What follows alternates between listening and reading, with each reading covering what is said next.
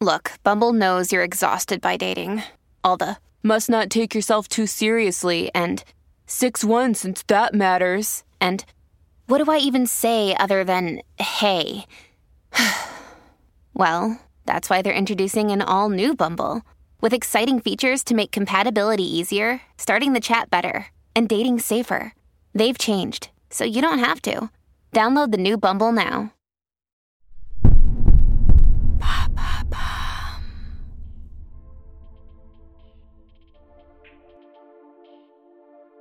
Marilyn Monroe ne s'est jamais cachée de son intérêt pour la politique et pour certains débats sociétaux. Ni de sa confiance aveugle au gouvernement Kennedy. Engagée, elle est très proche de la classe ouvrière, milite pour leurs droits ainsi que pour ceux des Afro-Américains. Lorsqu'ils échangent, souvent au téléphone, avant que l'actrice ne soit boycottée par la famille présidentielle, les Kennedy et Marilyn parlent des sujets qui agitent la société à cette époque. Les appels sont nombreux et très fréquents. Entre 1957 et 1962, Eunice Murray, la gouvernante de l'actrice, entend la sonnerie stridente du téléphone fendre le silence assourdissant de la maison presque quotidiennement. Des relevés de téléphone entre le manoir de Brentwood et la Maison Blanche le prouvent. D'un côté du fil, Marilyn pose des questions, donne son avis. Elle enroule ses doigts autour du fil de son combiné vert amande et d'un ton exalté réagit aux propos des deux frères. Lorsque c'est Robert Kennedy au bout du fil et que le bureau ovale n'est pas réquisitionné pour d'importantes réunions, il prend la place du président dans le canapé beige en velours pour échanger avec Marilyn Monroe des heures durant. Il ne trouve cela ni suspect ni dangereux. Il fait partie de la famille Kennedy. Il a tous les droits.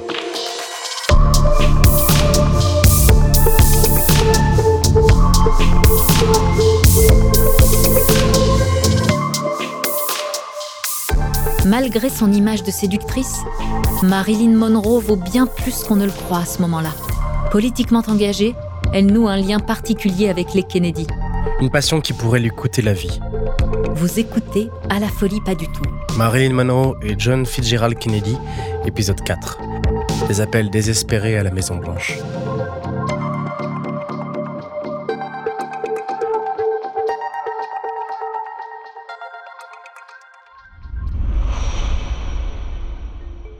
D'après le secrétaire de Robert Kennedy, le frère du président va plus loin que la simple discussion avec l'actrice hollywoodienne. Il lui confie des secrets d'État. Marilyn est donc au courant de certains dossiers confidentiels, une situation imprudente dont personne n'a l'air de se soucier vraiment. À la suite de retombées médiatiques sur la prestation de la star lors du 45e anniversaire de John Kennedy, les appels se sont espacés. Lors de l'été 1962, sa gouvernante raconte que les discussions, encore d'actualité bien que plus rares, semblent bien moins amicales qu'auparavant. Quant à John Fitzgerald Kennedy, il n'a aucun scrupule à ignorer la belle. Le fait que son frère lui donne l'importance qu'elle demande l'arrange bien. Pour autant, il arrive à John de lui passer un coup de fil pour lui demander de se tenir loin des événements officiels. Eunice Murray n'a aucun mal à percevoir de la frustration, de la colère, une immense tristesse, dans la voix et dans l'intonation de la maîtresse de maison. Lorsqu'elle raccroche, elle finit souvent par avaler un cachet de plus, avec une coupe de champagne, et se recroqueviller dans son gigantesque lit, malgré la moiteur de l'été californien. Elle a l'impression d'être seule, isolée, comme sur une île déserte.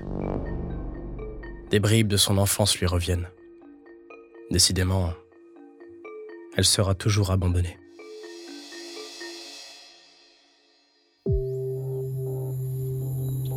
5 août 1962, au 12 305 Fifth Helena Drive à Los Angeles, autour de 20h33. Un coucher de soleil couleur orange sanguine se déploie dans le ciel. L'air est un peu moins pesant. On respire, enfin. Dans les plus belles demeures hollywoodiennes, le rosé est au frais, prêt à être siroté au bord des piscines bleu azur. Le domicile de l'actrice est encore plus calme que d'ordinaire sa gouvernante a fini d'arroser les bosquets fleuris du jardin verdoyant. Elle peut prendre enfin une pause. Assise sous la véranda, elle sirote un thé glacé. Aujourd'hui encore, sa patronne lui semblait bien contrariée. Finalement, l'actrice s'est endormie, endolorie par son cocktail habituel, un mélange de médicaments et de créments. Eunice Murray finit elle aussi par s'assoupir sur le chant tardif des oiseaux.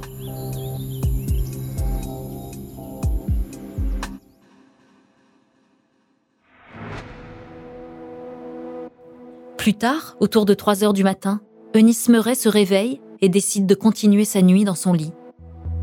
En passant devant la porte-fenêtre de la chambre de Marilyn, elle constate depuis le jardin que celle-ci est fermée à clé. Étonnant, l'actrice a l'habitude de dormir la fenêtre ouverte. Alors, elle décide de s'immiscer discrètement dans sa chambre pour l'ouvrir. Un peu d'air frais ne lui fera pas de mal.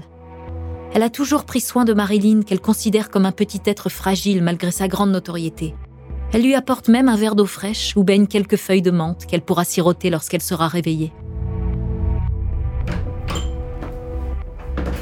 La gouvernante s'avance discrètement dans le corridor qui l'amène à la chambre de Marilyn Monroe. Elle n'aimerait surtout pas prendre le risque de la réveiller, elle qui a déjà un sommeil si fragile. Lorsqu'elle se trouve devant la porte de sa chambre, elle constate qu'elle est fermée à clé, et de l'intérieur. Eunice commence à se dire que quelque chose ne va pas. Vite, elle se précipite dans le jardin pour tenter de briser la porte vitrée. Lorsqu'elle arrive enfin au chevet de l'actrice, Eunice Murray pousse un cri. Sur le lit queen size, Marilyn Monroe est inerte. Elle saisit son poignet, prend son pouls. Rien. Aussitôt inquiété, Ralph Grinson, le psychiatre de la star, se rend en urgence à son domicile, tentant de la sauver, en vain. Marilyn est déclarée morte à l'âge de 36 ans, au crépuscule du petit matin du 5 août 1962. Le bureau de l'officier public du comté de Los Angeles penche pour le suicide. Il faut dire que Marilyn Monroe a un passif d'overdose et ne s'est jamais caché de ses idées suicidaires. Pour autant, la rumeur de son assassinat commence à se répandre comme de la poudre à canon. Et si les Kennedy étaient impliqués? Plus tôt dans la soirée, les enregistrements du FBI confirment que Marilyn a appelé John Kennedy à la Maison Blanche pour se plaindre de son frère, avec qui elle aurait soi-disant une liaison. Peut-être que Robbie l'appelait trop, ou alors euh, plus assez. Que ce soit pour se confier ou pour le rendre jaloux, Marilyn Monroe n'arrive pas à ses fins. Le président se contrefiche toujours autant de ce qu'elle a à dire. Toujours d'après les enregistrements, on peut l'entendre dire à son interlocuteur On me passe de l'un à l'autre. J'ai l'impression d'être un morceau de viande. D'après Reed Wilson, expert en surveillance, l'appel à la Maison Blanche, c'était pour dire Éloigne ton frère de moi. Je vous hais tous.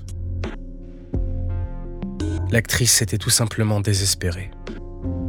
Selon certains, John Fitzgerald Kennedy aurait donc commandité le meurtre de l'actrice. Mais pour quelle raison? Pour en finir avec une fauteuse de troubles? Par passion démesurée? Ou alors parce qu'elle en savait un peu trop à propos des problèmes politiques et intimes du gouvernement? Les spéculations vont bon train et retiennent surtout cette dernière hypothèse. Après tout, Marilyn aurait menacé les Kennedy de dévoiler tous leurs secrets après avoir été renié du clan. De quoi justifier pour certains un acte irrémédiable. Mais comment cela aurait-il pu arriver?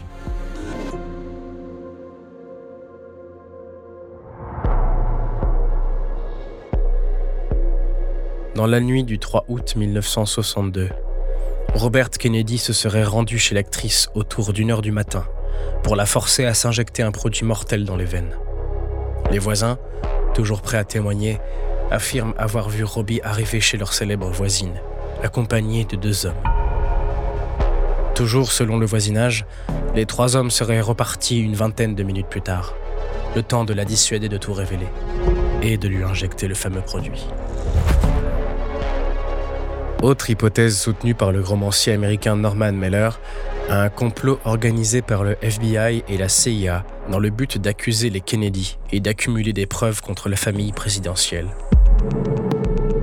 quelle que soit la vérité derrière le décès de la star hollywoodienne. Plus de 60 ans après, les causes de sa disparition restent un mystère dont les hypothèses sont toutes aussi morbides les unes que les autres. Pendant des décennies, on a cessé de relater une histoire d'amour passionné entre Marilyn Monroe et John Fitzgerald Kennedy. On fantasme aussi leurs points communs, le charisme, la beauté, la gloire. Pourtant, on oublie aussi que les protagonistes ont tous deux connu une fin de vie terrible, puisque le président des États-Unis trouva la mort quelques mois après l'actrice, assassinée lors d'un ultime cortège présidentiel, le 22 novembre 1963. La réalité semble alors beaucoup moins romantique.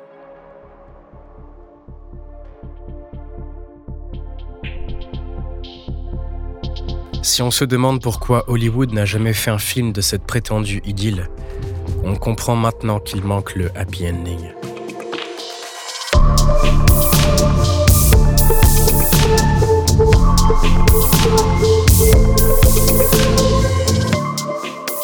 Merci d'avoir écouté À la folie pas du tout, une production Bababam. Cette saison a été écrite par Anaïs Koopman, interprétée par Lucrèce Sassella et François Marion, et réalisée par Jean-Gabriel Rassa. Si l'épisode vous a plu, n'hésitez pas à laisser des commentaires et des étoiles sur toutes les plateformes d'écoute.